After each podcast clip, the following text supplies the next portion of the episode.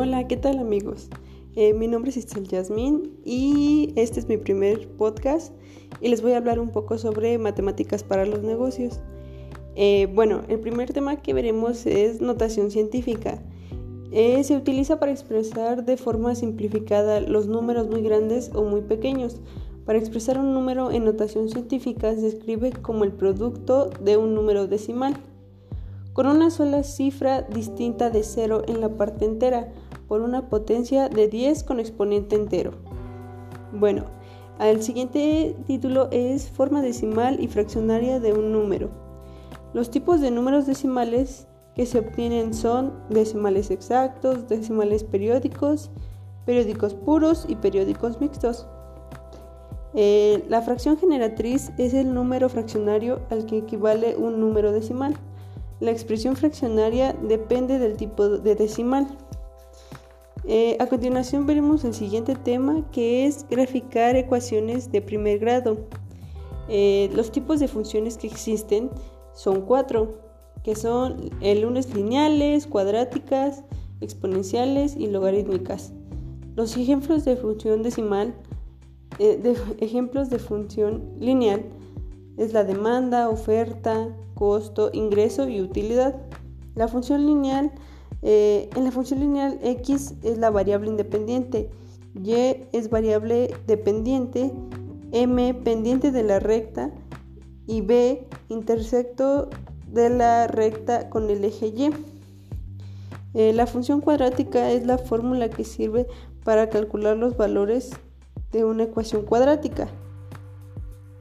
Y bueno, a continuación veremos la función exponencial, las cuales sus propiedades son el dominio de la función está dado por los números r, el punto de intersección de la función con el eje y y la función no intercepta el eje x.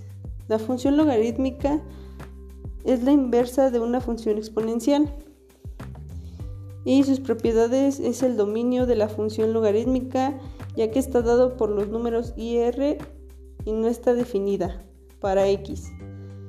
El punto de intersección de la función con el eje x y la función no intercepta el eje y. Eh, las funciones graficar.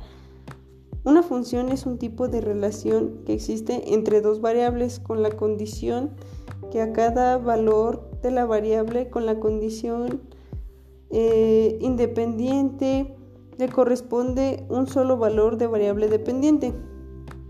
Las características de una función es el dominio conjunto de valores que pueden asignarse a la variable independiente, para los cuales la función existe a, a esta o está definida.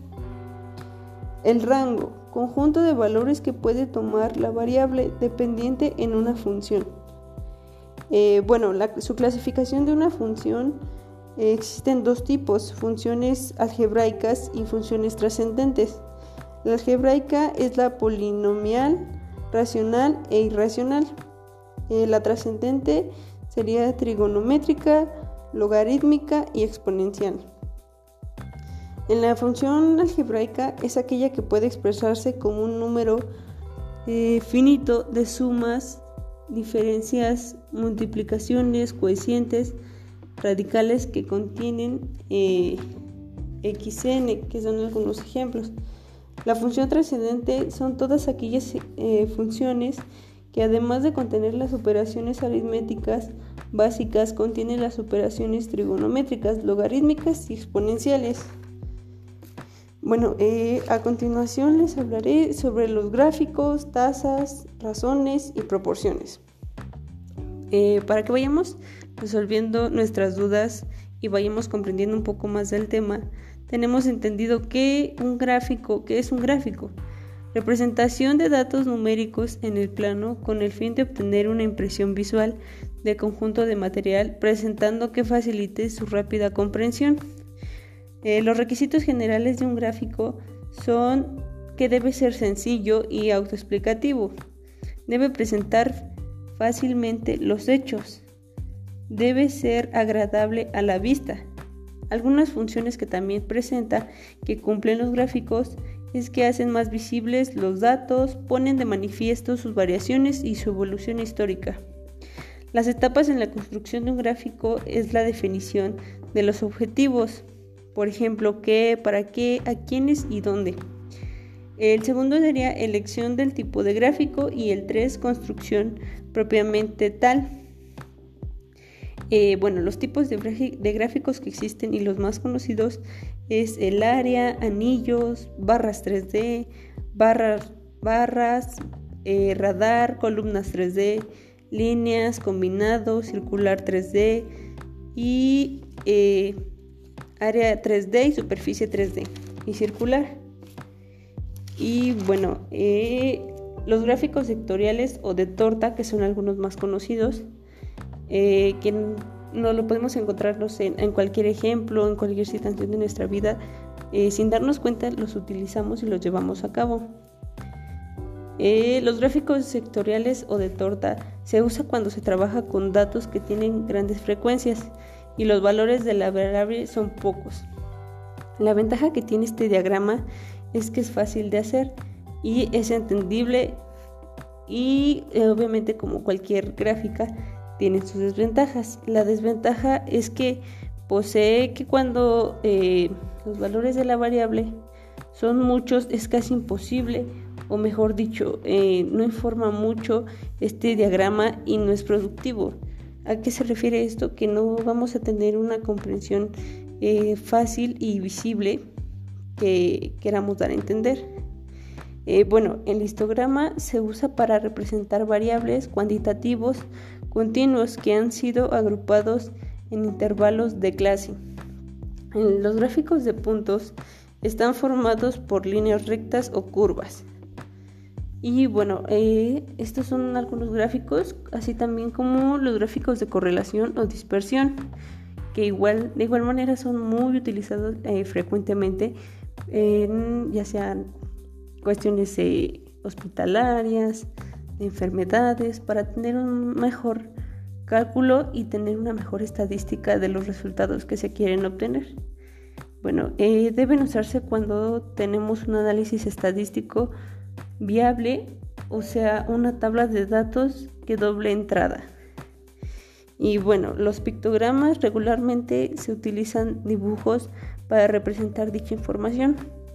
El tamaño o el número de estos dibujos para representar eh, el número dentro de una gráfica que quede determinado por la frecuencia que corresponde. Y bueno, eh, las cifras absolutas y frecuencias relativas eh, son las estadísticas que resultan de las tabulaciones de diferentes tipos de datos.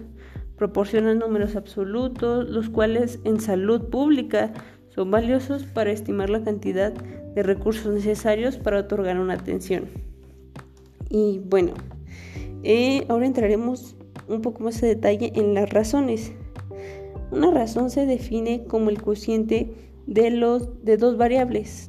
Los valores del numerador y el denominador son independientes. Ninguno está en el numerador con respecto al hecho que está en el denominador. Bueno, eh, por otro lado, las proporciones se define como el cociente que resulta de dividir un subconjunto por el conjunto total. Y bueno, eh, ahora nos iremos un poco más adentrando a tasas, ya que vamos comprendiendo un poco más esta, eh, estos temas que ya hemos dicho. Bueno, las tasas se definen como el cociente que resulta de dividir un número de acontecimientos sucedidos durante un periodo de tiempo por la población media existente y durante ese periodo.